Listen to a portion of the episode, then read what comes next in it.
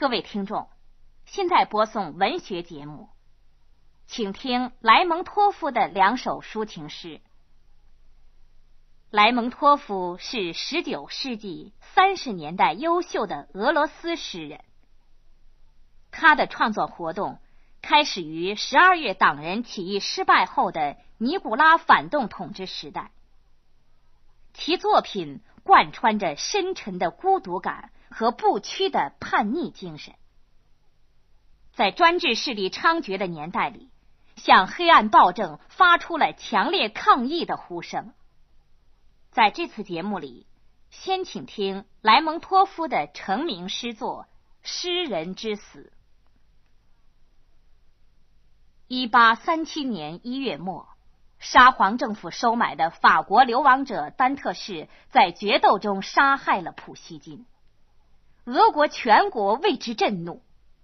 莱蒙托夫的这篇诗就是在这时候写的，他深刻而真实的写出了。俄国人民思想上和感情上的反应。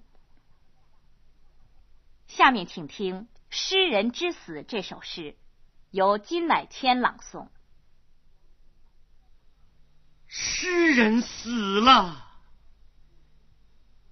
光荣的俘虏倒下了，为流言蜚语所重伤，低垂下。他那高傲不屈的头颅，胸中带着铅弹和复仇的渴望。诗人的心灵再也不能够容忍那琐细非礼的侮辱和欺压了。他挺身而起，反抗人世的舆论，依旧是。匹马单枪，被杀了，被杀了。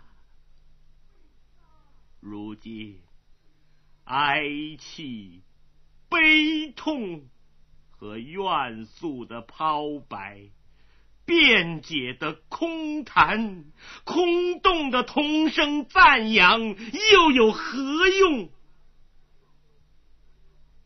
命运的最后的决定已经宣判，不正是你们首先这样凶狠的迫害了他那自由勇敢的天才，而你们为了给自己寻欢取乐，又把那江西的大火煽扬起来。好。称心了，他已经再也不能忍受这最后的苦难。稀有的天才已像火炬般熄灭，那辉煌壮丽的花冠已经凋残，他的凶手。冷酷无情的射出了致命的一击，已无可挽救。他空洞的心在均匀的跳动着，手中的枪也不曾有些微颤抖。真怪！听着命运的意志，给我们这里从远方抛来一个同千百个亡命徒一样的东西，来追逐幸运，猎取高官厚禄。他无理的善笑，粗暴的蔑视他方的语言和他方的俗习，他对我们的光荣不小的爱惜。他在这写的瞬间也不会懂得，他把自己的手朝着什么举起。他被杀了，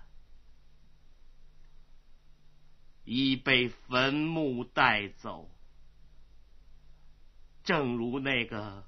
未可知但却可爱的诗人，那个不可解的嫉妒的牺牲品，那被他用惊人的力量所歌唱的人，像他一样，在残酷无情的手下丧失性命。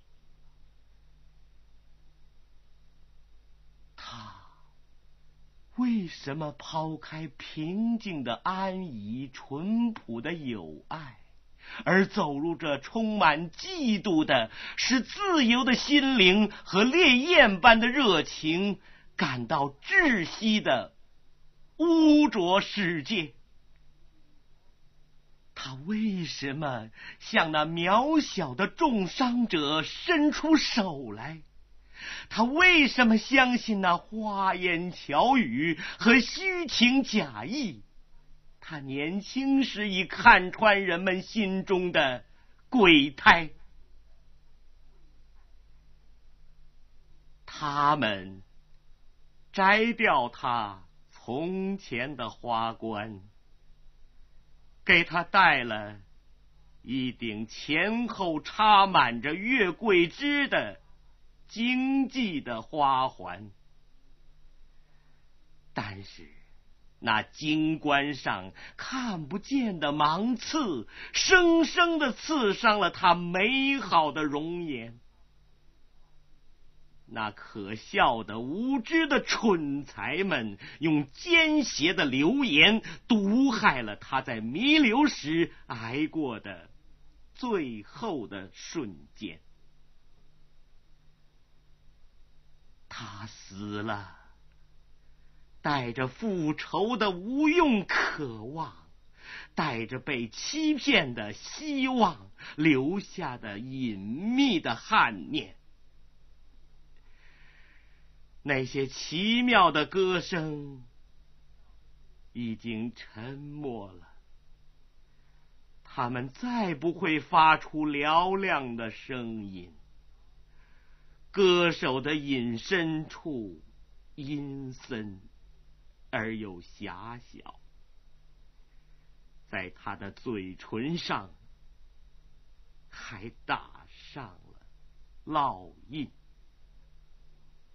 你们以下流和卑贱著称的先人们滋生下的傲慢无耻的后代儿孙，你们。用你们那奴隶的脚种践踏蹂躏了幸运的角逐中败北的那些人们的祭宗，你们这蜂拥在宝座前的贪婪的一群，扼杀自由、天才、光荣的屠夫啊！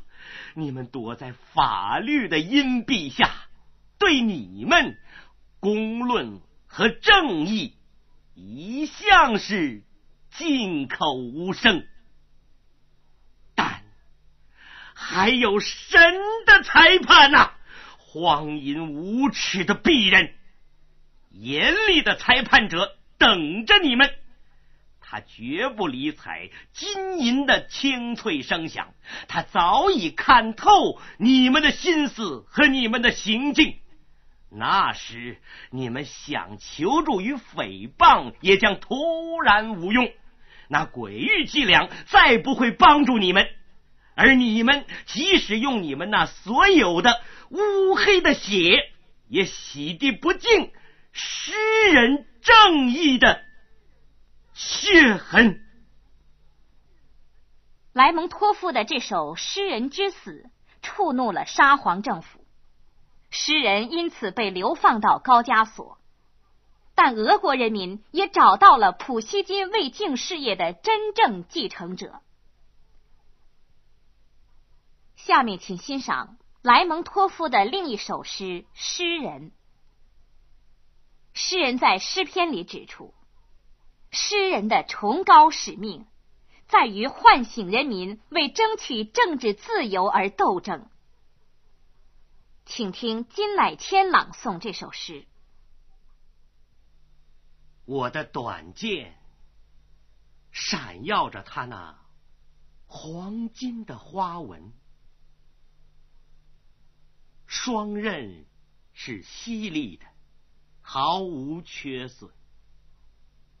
他的罡风依然保留着神秘的锻炼，这是战斗的东方的遗痕。好多年来，他在深山中为骑士服务，对劳役不晓得索取报酬。他已不只是可怕的刺穿一个胸膛。不只是砍透了一副甲胄，他比奴隶还要温顺的分享着欢乐，铿锵的回答，污蔑的语言。在那个时候，他的最为豪华的雕饰，就是他人的耻辱的衣衫。勇敢的哥萨克人在那杰列克河畔冰冷的尸体上把他拿走。后来，他被抛弃了，